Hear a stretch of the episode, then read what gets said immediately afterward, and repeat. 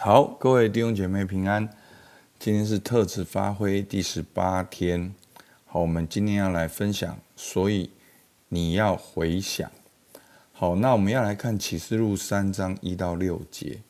那我们知道呢，在启示录的前面好部分呢，约翰领受圣灵感动，然后对七间教会来分享。好，也是圣灵透过约翰来对七间教会的指示。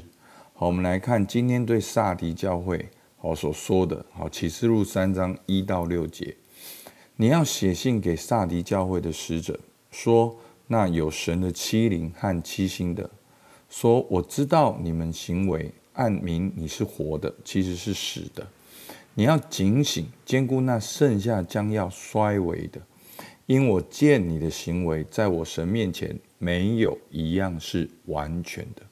所以要回想你是怎样领受、怎样听见，又要遵守，并要悔改。若不警醒，我必临到你那里，如同贼一样。我几时临到，你也绝不能知道。然而在撒底，你还有几名是未曾污秽自己衣服的，他们要穿白衣与我同行，因为他们是配得过的。凡得胜的，必这样穿白衣，我也必不从生命册上涂抹他的名，且要在我父面前和我父众使者面前认他的名。圣灵向众教会所说的话，凡有耳的就应当听。好，那今天呢是写给撒狄教会。好，那其实撒狄教会的背景呢，其实他们是。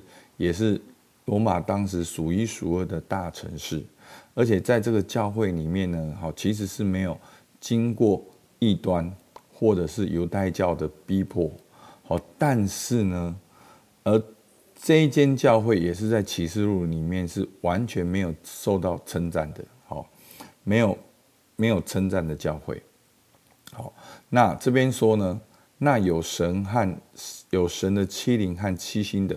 好，就是耶稣基督说：“我知道你的行为，暗明你是活的，其实是死的。”好，所以他们是空有外貌，但是里面却是死的。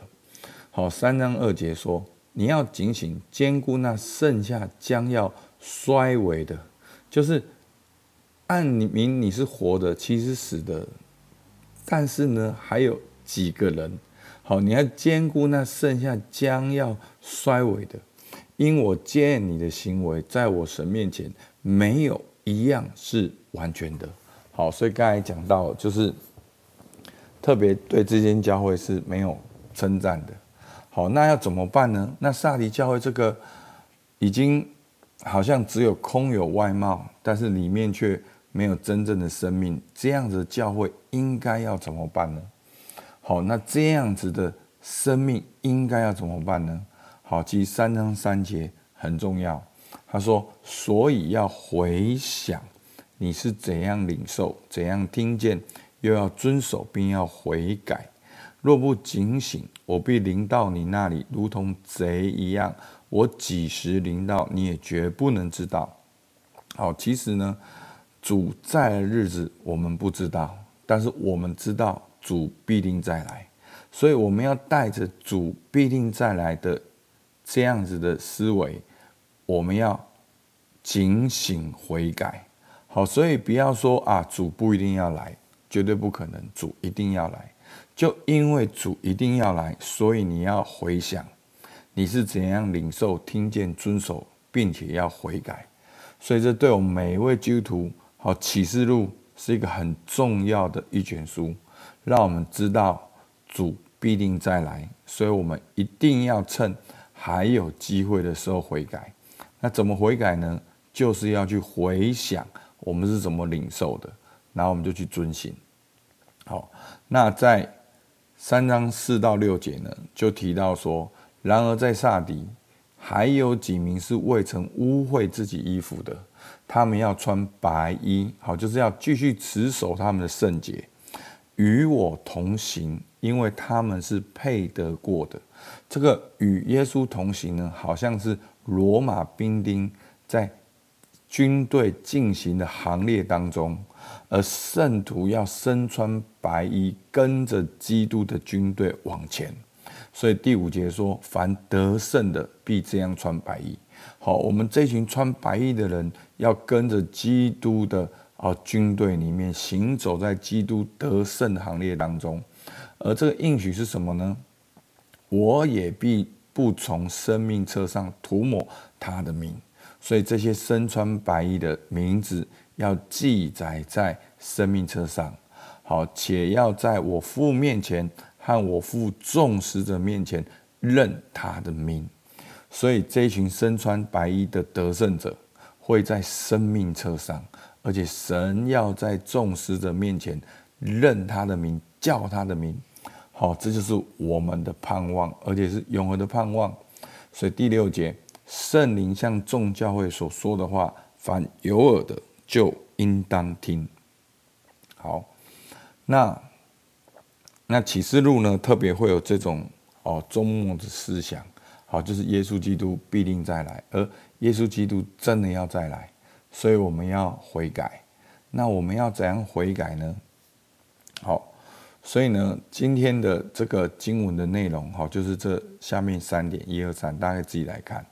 那我们要怎么样悔改呢？就是所以你们要，所以好，第三节，所以要回想你是怎样领受。怎样听见，又要遵守，并要悔改。好，所以我们要怎么悔改呢？就是要回想我们过去怎么领受这样子的一个生命，怎样子相信耶稣，怎样子经历恩典，这个过程是什么？好，所以怎样领受，就是领受的这个过程。那怎样听见？就是你听见了什么，在这个领受的过程，你听见了耶稣对你说什么话？好，所以第六节说，圣灵像众教会所说的话，凡有耳的就应当听。弟兄姐妹，你信主，主一定对你说话，不可能不对你说话。你打开圣经，神就对你说话；你祷告，圣灵就对你说话。好，只是我们有没有安静下来去听而已。所以，第一个你要回想你是怎么领受；第二个是你听见了什么。好，第三个，当你听到了呢，你就要去遵守，要把这个话保守住，好像种子种在土壤里面，然后结实发芽长大。当你为了要遵守这个神的话。你就要做第四点，并要悔改，为了遵守而悔改现在的行为。好，所以这就是一个身穿白衣的秘诀，这就是一个得胜的秘诀，这就是一个名字写在生命册上，与基督军队行列中进行的秘诀。好，所以呢，当你认为现况很糟的时候，去回想一个很棒的时刻，好，在那个时候，神是如何让你经历这些？譬如说，当你觉得你很软弱，你可以去回想你刚强的时候怎样领受，怎样听见，好，那要如何遵守跟悔改？那当你爱心冷淡的时候，你可以去回想你火热的时候怎样领受，怎样听见。要遵守什么？要悔改什么？当你感受平安的时候，你可以去回想你在主里面平安，怎样领受，怎样听见，要遵守什么？要悔改什么？好，那今天就是让我们操练这个回想，其实也是一种悔改。好，所以呢，现在我要你回想一个与主亲密的时刻。是你感受到心里火热的时刻，是你感觉到被圣灵充满引导的时刻。那可能没有一百分，但是就是你最接近的这个时刻。好，就没有一百分没关系，有六十分也可以。好，如果你说你都没有六十分，没关系，对你来讲有三十分的也可以，就是你感受到你与主最亲密的那个时刻。好，你来回想这四件事情哦。第一个，你是怎么领受的？在你那个与主亲密的时刻，回想事情发生的经过，发生了什么事，有哪些细节，像摄影镜头般的回想一遍。好，第二个，在这上面的过程中，你觉得当时神在对你说什么？